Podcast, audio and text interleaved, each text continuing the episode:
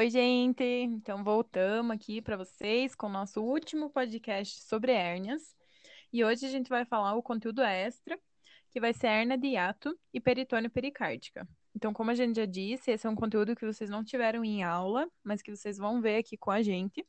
E também vai cair na prova de vocês, tá? Então, por favor, estudem direitinho, mas a gente vai passar de um jeito bem fácil para vocês entenderem e não terem muita dificuldade para saber sobre esse assunto, beleza? Então, vamos lá. E qualquer dúvida, vocês já sabem, né? É só entrar em contato com a gente. Oi, gente. Então, vamos começar revisando a anatomia. Vamos revisar, gente? É importante vocês revisarem. Quando vocês já que vão realmente se livrar da famigerada anatomia, vemos aqui a gente de novo, mais uma vez, revisando e falando desse conteúdo e falando para vocês. Eu não vou passar todos para vocês, todos os órgãos que estão envolvidos, o que, que são os pilares diafragmáticos, eu não vou falar nada disso, tá? Isso vocês veem nos livros depois, mas vocês têm que saber onde os órgãos estão e como eles são eh, distribuídos, porque isso para qualquer tipo de, de cirurgia, né? Se você vai ser um bom cirurgião, você tem que saber. Mas nesses casos que a gente vai pôr no lugar, é indispensável, né? Ah, mas eu não quero ser um cirurgião. Mesmo assim, você precisa saber, porque o mundo dá voltas e você pode vir a precisar desse conhecimento, né? Então, pega lá o seu amiguinho, o Koenig, o Dice, senta, dá uma lida, entendeu? Dá uma olhada de novo.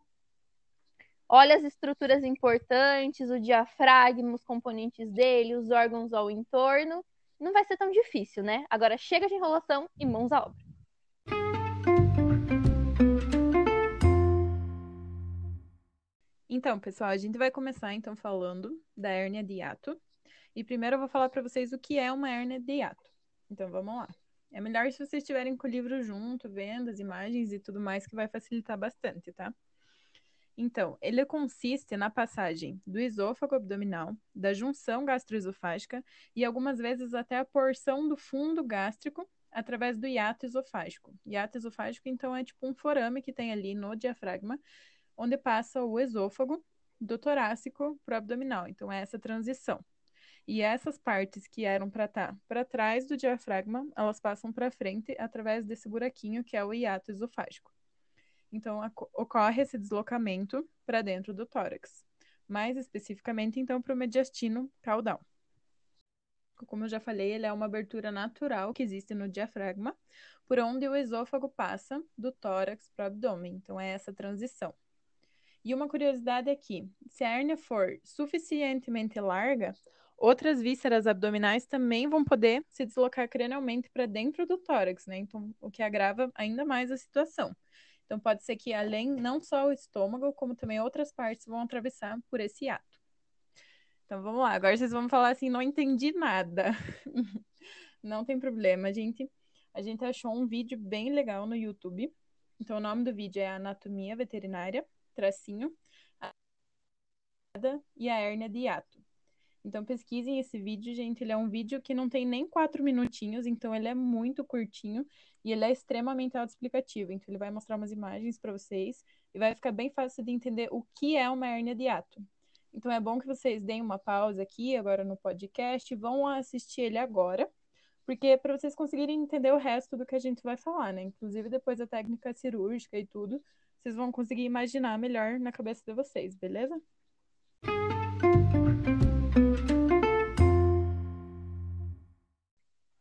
Gente, é, as causas têm duas origens. Elas podem ser de origem congênita ou secundária a trauma. As anomalias congênitas de ato são muito mais comuns do que o outro caso. O que, que, é, que, que acontece? É, é, permite o deslocamento cranial do esôfago e do abdominal e do estômago. O que, que isso quer dizer? Que vai ter um afrouxamento e um estiramento do ligamento frênico esofágico as estruturas abdominais vão se deslocar cranialmente. Isso vai comprometer e, e ainda mais a hérnia em si, né? E pode ser secundário a trauma também. Que nesses casos, você vai ter uma, uma angústia respiratória muito grave, porque o, o corpo do animal não está preparado para aquele, para aquelas estruturas dentro da cavidade torácica. Então, vai ser muito mais notável os sintomas do que o inverso.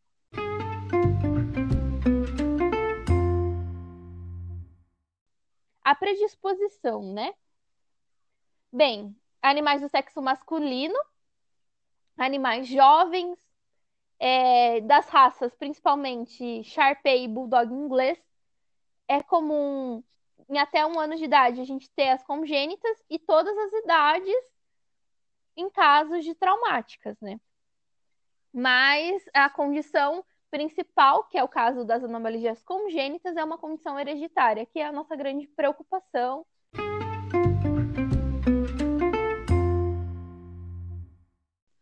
Então, os sinais clínicos que vocês vão observar quando chegar um animal com hernia de hiato, aí tem um problema, porque a maioria deles são assintomáticos. Então, muitos dos casos de hernia de hiato não vai ter nenhum sinal clínico que vai dizer para vocês, ah, ele tem uma hernia de hiato. Mas os que têm, que são sintomáticos, o primeiro e o principal sinal que eles vão apresentar é a regulação. E isso gera o risco de pneumonia por aspiração, vômito com sangue, anorexia, disfagia, cialorreia, descarga nasal, hematêmese, intolerância a exercícios e dificuldade respiratória, além de também a ataxia. Então, a regurgitação pode gerar todas essas outras consequências, mas isso é só nos animais sintomáticos, então, e lembrando que a maioria é assintomático.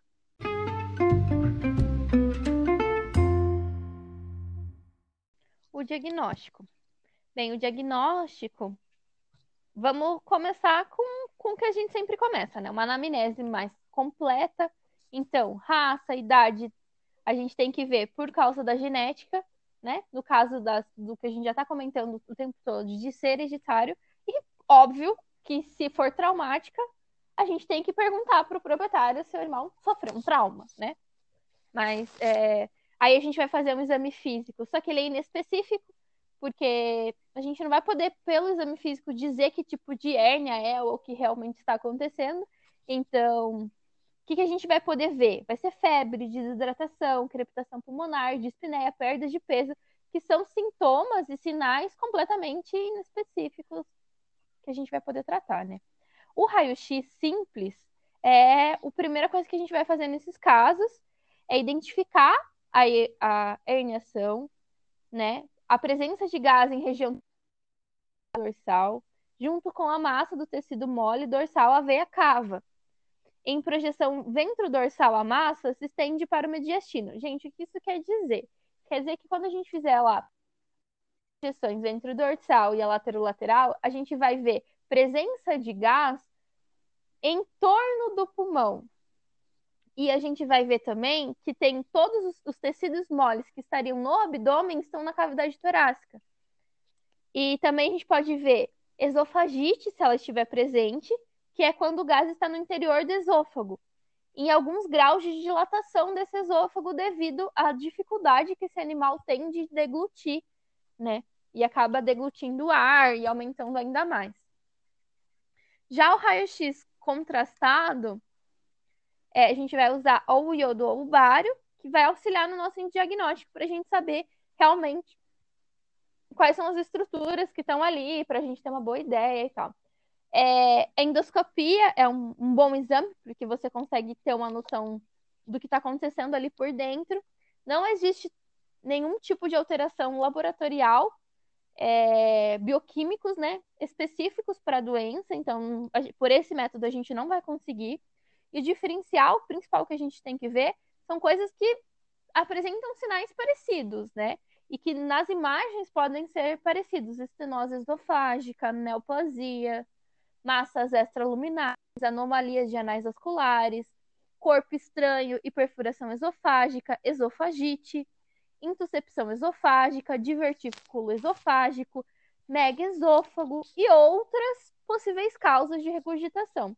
Então, gente, para o que vocês estão fazendo agora, escutem com calma o que eu acabei de falar, volta um pouquinho o áudio, vê todos os, os diferenciais e pensa como que esse diferencial se relaciona com o que a gente está falando, para vocês terem uma noção na prática de como que isso vai funcionar.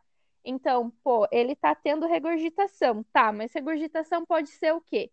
Pode ser uma esofagite? Pode. Pode ser uma hérnia? Pode. Pode ser uma estonose? Pode. Então, que, como que a gente que vai a gente vai diferenciar esses sintomas, né?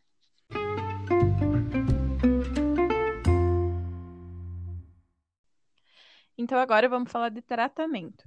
Então o tratamento existe sim um tratamento médico, só que ela é só para corrigir a esofagite, né? Então a inflamação no esôfago.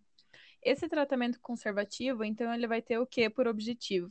Diminuir os sintomas, esofagite é um deles, permitir uma cicatrização da mucosa esofágica que já vai estar tá machucada e prevenir outras complicações, como uma estenose e até uma pneumonia por aspiração.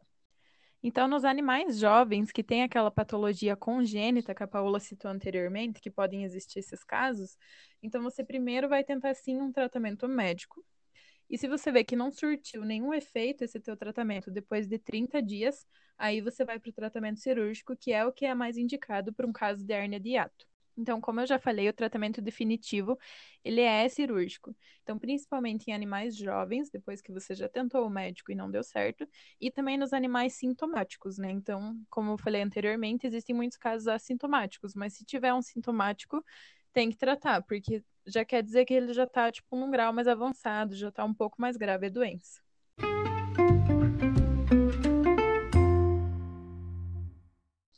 Bem, gente, o tratamento cirúrgico, eu vou precisar que vocês usem da criatividade de vocês, fechem os olhinhos e imaginem que a gente vai falar agora. Se não funcionar, se vocês ficarem com alguma dúvida ou alguma coisa assim, vocês falam, a gente tenta por outros vídeos ou a gente faz um, um, um arranja um jeito de mandar um vídeo para vocês explicando. Mas basicamente é, é você vai fazer a incisão, na, né? Todos os cuidados pré-cirúrgicos primeiro, né?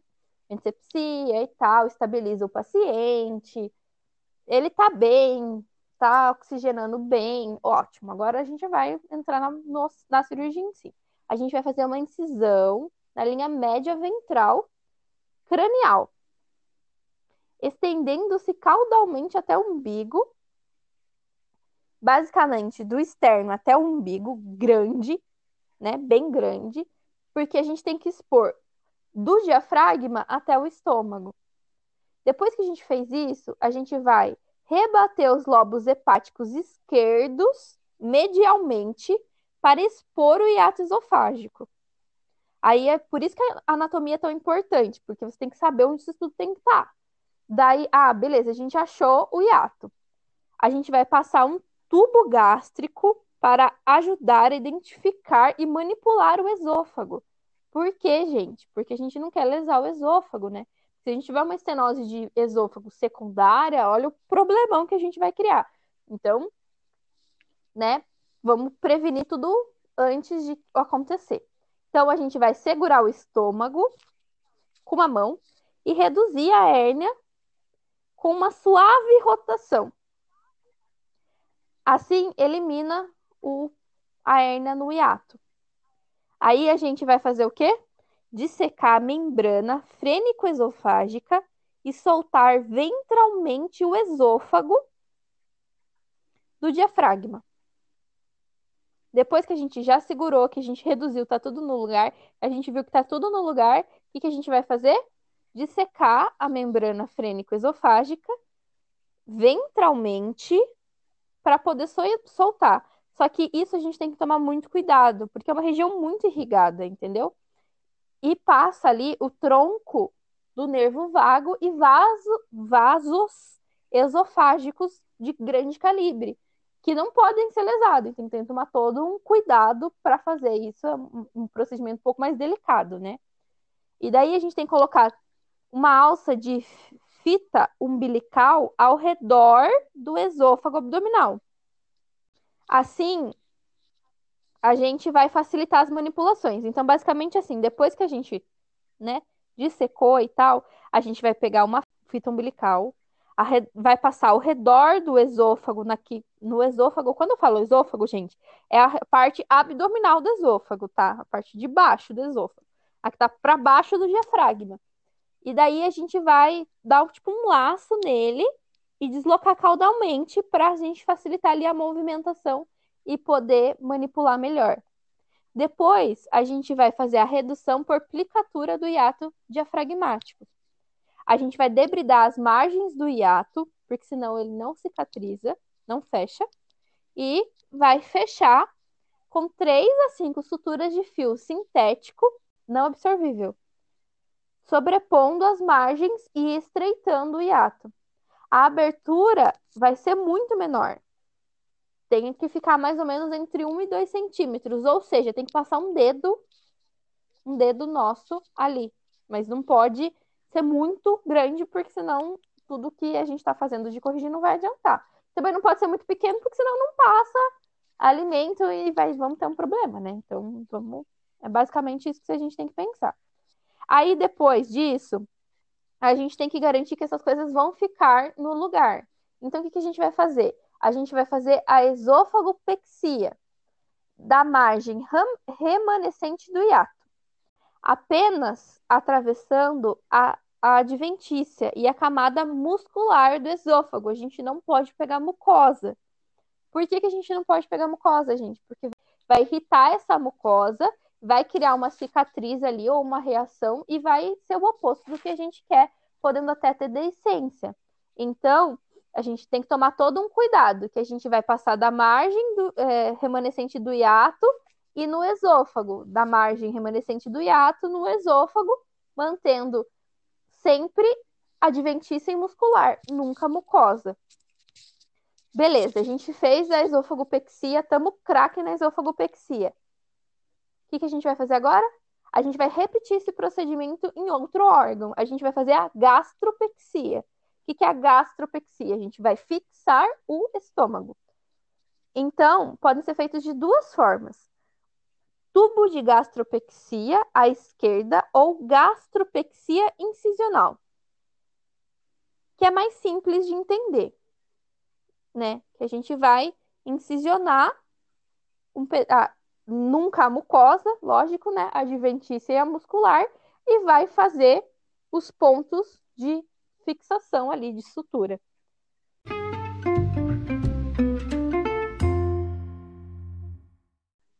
Então, gente, a gente sabe que é difícil de entender. A gente também teve que ler umas 10 vezes no livro da Foz uma técnica para entender, tá? Porque no livro é mais difícil de entender mesmo. Então a gente tentou passar aqui de um jeito mais fácil para vocês, tá bom? Mas se vocês escutaram até aqui e não entenderam, voltem para escutar de novo a técnica cirúrgica e quem tiver o livro ou tiver o PDF, enfim, abre o livro escuta, tipo, o áudio do podcast acompanhando as imagens que tem no livro, porque daí vocês vão entender do que, que a gente tá falando, porque sem imagem eu sei que é bem difícil de entender, provavelmente vocês não entenderam nada, mas então peguem o livro e vejam pelas imagens, tá? Que vai facilitar bastante. Leiam a técnica do livro de novo também, que vai ficar mais tranquilo de entender.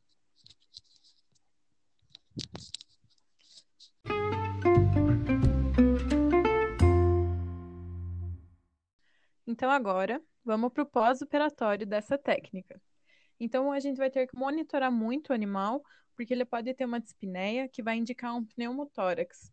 Então, novamente, a gente vai ter que repetir a toracocentese, que é muito importante, e fazer a oxigenoterapia se for necessário. Então, por que, que vai, pode ser que tenha um pneumotórax? Porque você não fez a toracocentese, ou porque ainda ficou ar lá dentro, não foi tirado tudo, enfim. Mas depois você repete então a toracocentese e faz um oxigênio se for necessário. Também no pós-cirúrgico a gente tem os analgésicos, obviamente, né? Porque é dolorido. Alguns podem continuar, alguns animais podem continuar regurgitando, mas isso pode ser ainda devido à esofagite, né? Porque não é porque você fez a cirurgia que já tratou a esofagite. Então, pode continuar tratando a esofagite, ou talvez algum reparo que você fez pode ter causado uma obstrução. E aí tem um problema, né? Vai ter que repetir o procedimento cirúrgico, porque pode ser que se obstruiu o esôfago, enfim, deixou ali o espaço muito pequeno, ou aconteceu alguma coisa. O animal está regurgitando, então vai ter que repetir a cirurgia para ver o que, que ficou de errado lá dentro. Então, como eu já falei, pode ser que no pós-operatório você tenha que continuar tratando esofagite, e às vezes a pneumonia por aspiração, que também pode acontecer. Além disso, então, de fazer essas pequenas porções e tudo mais, também é importante alimentar esse animal numa plataforma elevada. Isso vai ser benéfico para nesse pós-operatório que ele está passando e também no pré-operatório que a gente já citou anteriormente. Também no pós-operatório é importante a gente fazer uma esofagoscopia, se o animal ainda tiver com sinais clínicos, né? Então, é um diagnóstico para você ver conseguir identificar algum problema que tenha ficado da cirurgia, algum erro, alguma coisa. Então faz a esofagoscopia.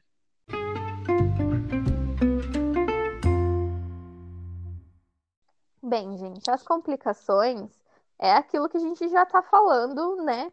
Porque, ó, a Tiffany falou, eu falei, eu vou repetir de novo. Então, a gente tem que tomar cuidado para esse animal não aspirar, né? Não ter nenhum tipo de infecção secundária. E a gente tem que tomar cuidado com o tamanho que vai ficar a cirurgia. Lembra que eu falei do dedinho de um ou dois centímetros? Por quê? Porque é comum, como complicação, ele ter disfagia. Por, nos primeiros dias, ele vai ter disfagia, né? Por vários dias. Mas se, se, se isso continuar acontecendo depois de um tempo, é porque o hiato ficou muito reduzido.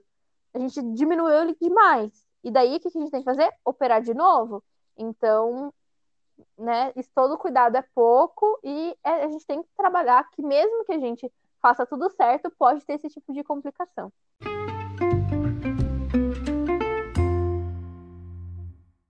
E o prognóstico, então, para a gente finalizar a hernia de hiato. Então, o prognóstico vai ser bom quando? Quando os animais são assintomáticos ou eles responderam àquela terapia médica que você fez inicialmente e não tiveram que ser sujeitos, então, à cirurgia. Então, para esses, o prognóstico é melhor. E o prognóstico vai ser reservado no caso dos animais que são sintomáticos ou nos que não respondem à terapia médica e que você ainda não fez cirurgia, porque eles podem desenvolver esofagites e estrituras, mas esse prognóstico vai se tornar melhor assim que você sujeitar a cirurgia, fizer a técnica do, tudo certinho, então o prognóstico vai ser bom. Então, beleza, gente, agora terminamos a hernia de ato. Então, vamos tocar uma musiquinha, vamos dar uma relaxada, um minutinho de música, para a gente começar o próximo assunto, que também é complicadinho de entender, mas vamos lá, vocês são fortes, vamos continuar.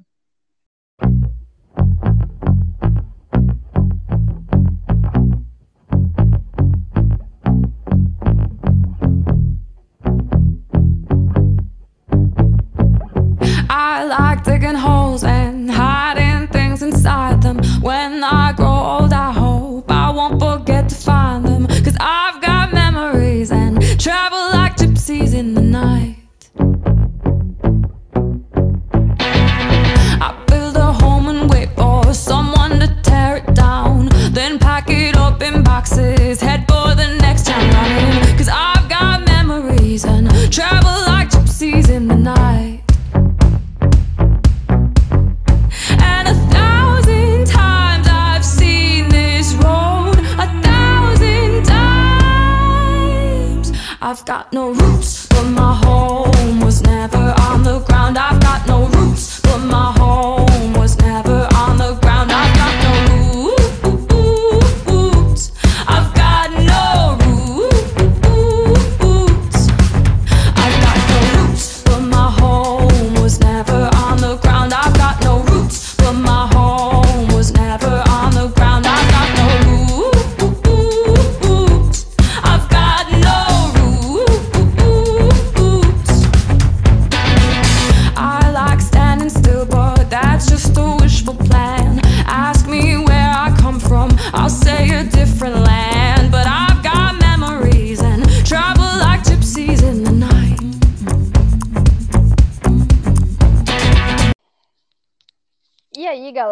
espero que vocês tenham dado uma alongada, uma esticada, entendeu? Dado aquela sacudida para a gente agora falar do nosso último assunto de hérnia. Olha que legal, galera. E o último a gente deixou o mais incrível de todos, entendeu? Na minha opinião, é o mais louco, mas tudo bem, é uma opinião particular minha.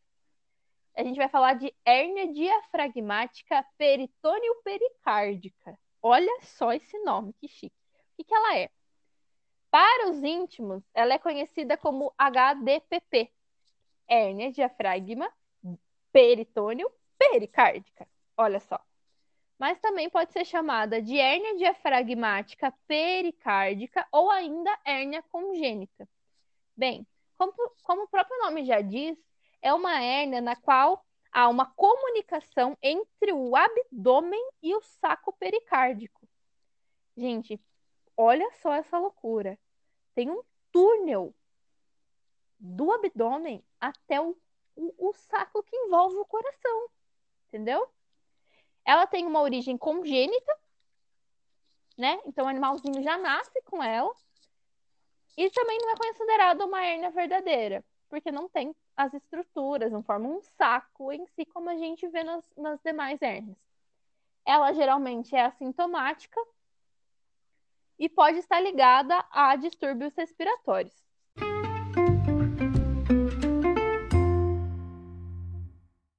E a fisiopatogenia, então, pessoal, desse negócio aí louco de entender. Então, vamos lá. Principal teoria que se acredita que faça acontecer esse tipo de hérnia, então é lá na embriogênese, lá quando o feto ainda está se formando, acredita-se que ocorre uma falha no desenvolvimento do septo transverso, e isso então origina a hérnia.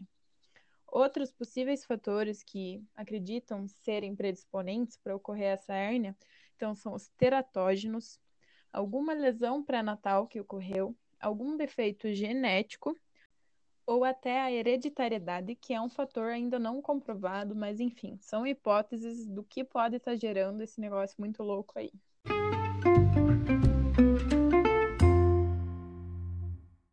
Que, a gente sabe sobre a predisposição? Bem, apesar de não ser um quadro congênito, não é comum a gente descobrir o problema em animais quando eles são filhotes. Porque muitas das vezes eles não têm sintomatologia. Então, além de, de quando eles são presentes, os sinais podem ser intermitentes e variáveis. Então, como que a gente vai saber lidar com essas coisas, né? Vamos, né? Ninguém vai pegar um filhote e falar assim, vou passar o filhote por um scanner para ver qual problema ele tem. Então, muitas das vezes a gente não vai saber disso.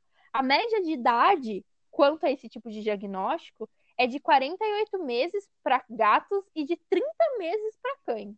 Olha como é, é, é, tipo assim, o animal convive com o problema por muitos anos, por muito tempo. A predisposição racial é comum para HD, HDPP em gatos domésticos de pelo longo e os Himalaios. E cães, a gente sabe que tem uma predisposiçãozinha ali para Cocker Spaniel e os Weimaraners. É uma raça diferentona. Dá uma procurada lá no Google se você tiver curiosidade.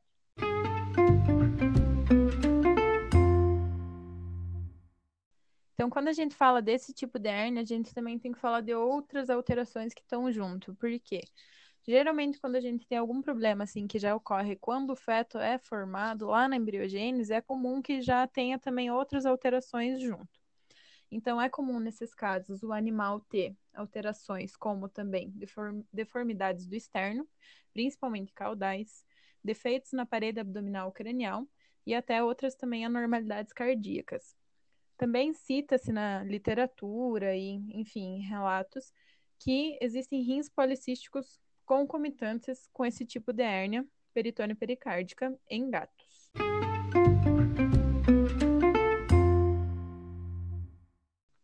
Agora, sintomatologia, gente. Olha só como o negócio é super abrangente. Ele pode apresentar alteração em vários sistemas. Ele pode apresentar alteração no sistema gastrointestinal, no sistema respiratório, no sistema cardíaco.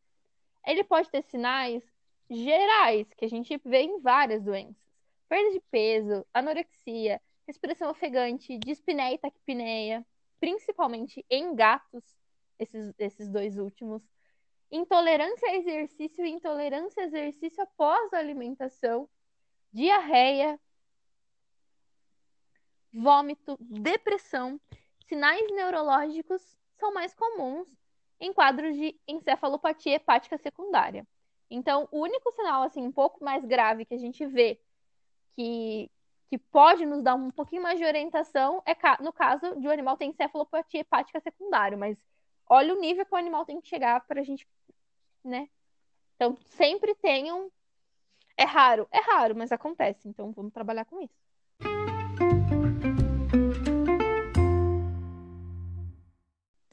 O diagnóstico, então, a gente começa pelo histórico do animal. Então, geralmente, se citarem que já existem essas alterações no animal, o animal tem esses problemas desde que esses sinais clínicos, enfim, alguma alteração desde que ele nasceu. Então, como a gente já falou, isso é uma coisa que acontece lá na embriogênese, já ou enfim, durante o parto. Então, no histórico do animal, o relato vai ser de já acontecer desde que a pessoa tem o animal ou desde que o animal nasceu. O exame físico, como a Paula falou, claro que tem que ser feito, você vai ver alterações, só que são meio inespecíficas, então fica mais difícil de você fechar o diagnóstico só com isso. Então, a gente faz os exames complementares e o principal deles, que você vai ver essa alteração, é no exame de imagem. E a gente também vai ter que fazer exames diferenciais. Então, esses diferenciais vão ser para efusão pericárdica, para cardiomegalia e também outras afecções respiratórias que o animal vai apresentar esses sinais clínicos que foram citados anteriormente. Então, gente, só reforçando, como já falei lá no diagnóstico, então o principal exame complementar vão ser os exames de imagem. Então, é necessário você realizar ou uma radiografia ou um ultrassom. Você pode ter ainda o auxílio de contrastes para fazer esse diagnóstico definitivo através do raio-x. E com o ultrassom é possível, então, você ver não apenas o contorno diafragmático, como também a presença de órgãos abdominais que estão lá na cavidade torácica, porque, como a Paula falou, é uma conexão que tem entre a cavidade abdominal e o pericárdio. Então, você vai identificar esses órgãos abdominais que estão presentes lá no lugar errado, então no tórax.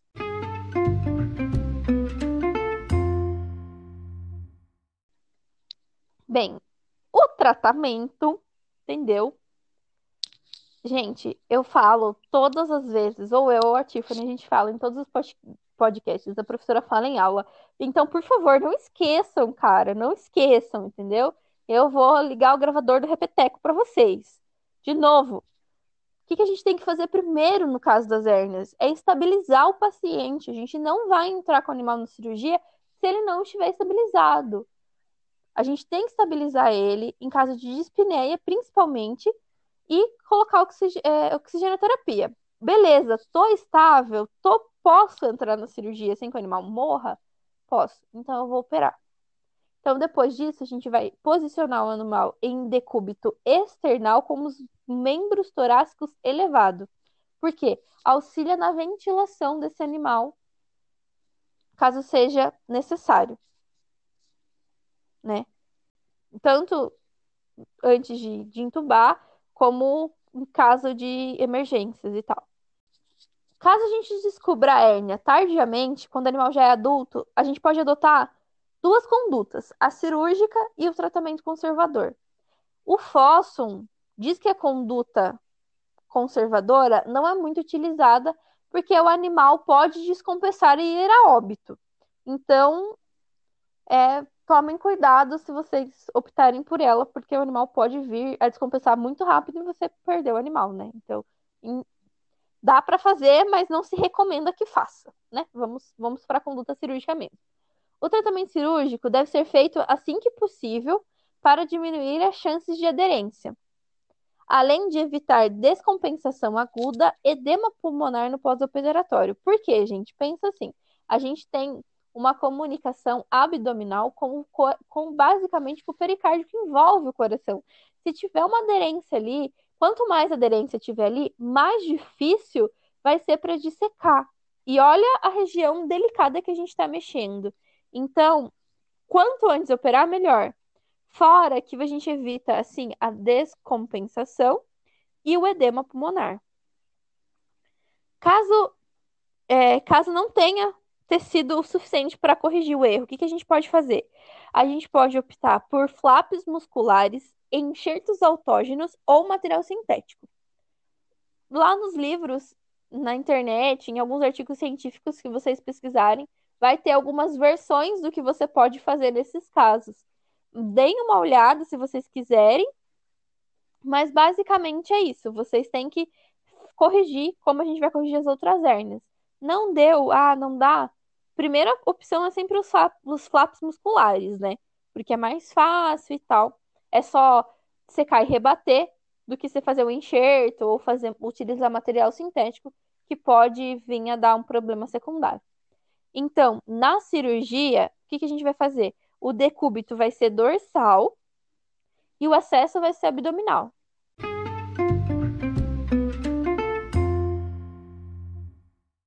Então vamos lá, gente, agora de novo para a parte difícil do negócio, que é a técnica cirúrgica. Então, de novo, eu vou falar para vocês pegarem o livro, já procura lá a página que tem a técnica e vão acompanhando pelas imagens, tá? Então, vamos lá. Primeiro, a gente começa incisando a pele subcutânea na linha média abdominal. Se for necessário ampliar, você pode aumentar essa incisão cranialmente no sentido do externo. Então, com cuidado, você aumenta o defeito diafragmático para conseguir reposicionar todos os órgãos abdominais. E confere para ver se não tem nenhum órgão alterado, né? E se tiver alguma aderência, então algum ficou fixo ali, você não está conseguindo voltar ele para o lugar. Então, com muito cuidado, você vai dissecar esse órgão para conseguir soltar ele. Se tiver tecido necrótico, você vai debridar, obviamente, retira esse segmento se for necessário, mas só se isso tiver ocorrido em algum dos órgãos.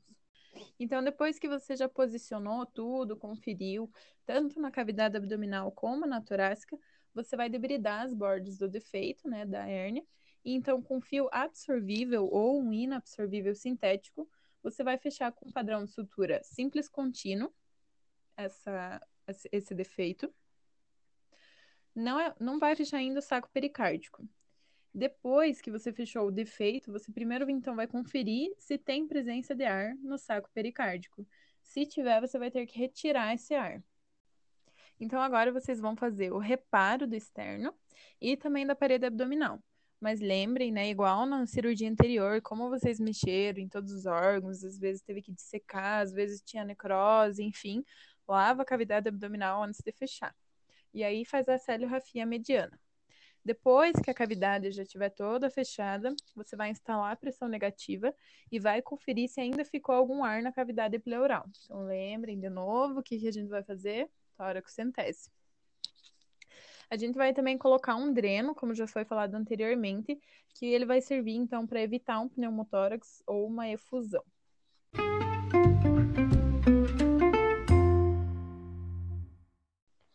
Os cuidados pós-operatórios, gente, a gente tem que fazer uma, uma analgesia muito potente, muito forte, porque é uma região muito dolorida e é uma região, é uma cirurgia bem extensa, né?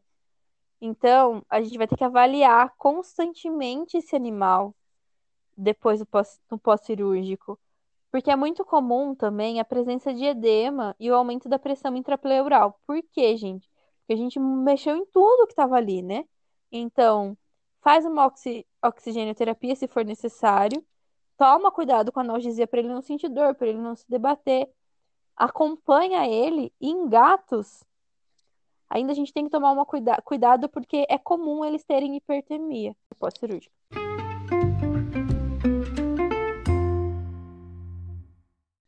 Então, o prognóstico, gente, para a gente finalizar, então, esse conteúdo, essa última hérnia, que é a hérnia diafragmática peritônio pericárdica.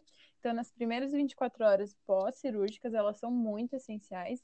Então, se o animal não apresentar nenhuma complicação nesse período de 24 horas, então pode saber que o prognóstico é de bom até excelente, porque é o período mais crítico depois de uma cirurgia dessa, que é uma cirurgia que não é simples. Outro fator prognóstico, então, é se a anestesia foi bem feita, foi adequada, então controlada. Isso vai auxiliar também na recuperação do animal. E animais que apresentem alterações cardíacas concomitantes vão ter um prognóstico reservado, né? Porque você corrigiu uma coisa, mas ele tem outros problemas, então já se torna reservado nesses casos.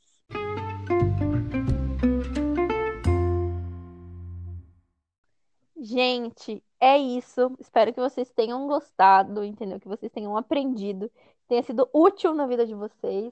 A gente está aqui para qualquer dúvida, para qualquer coisa que vocês precisem de nós. Estamos à disposição.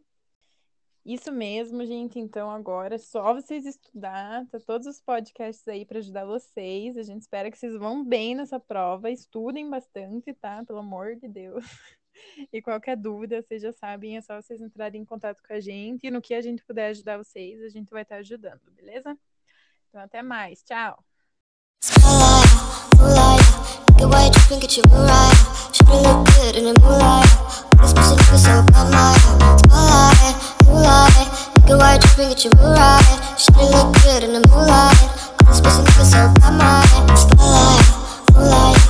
why you tripping, get you the moonlight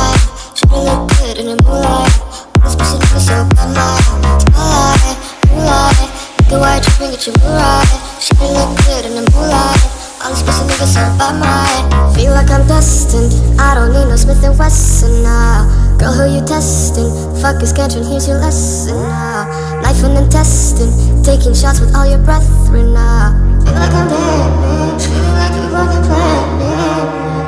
All alone, call my phone, make me feel right.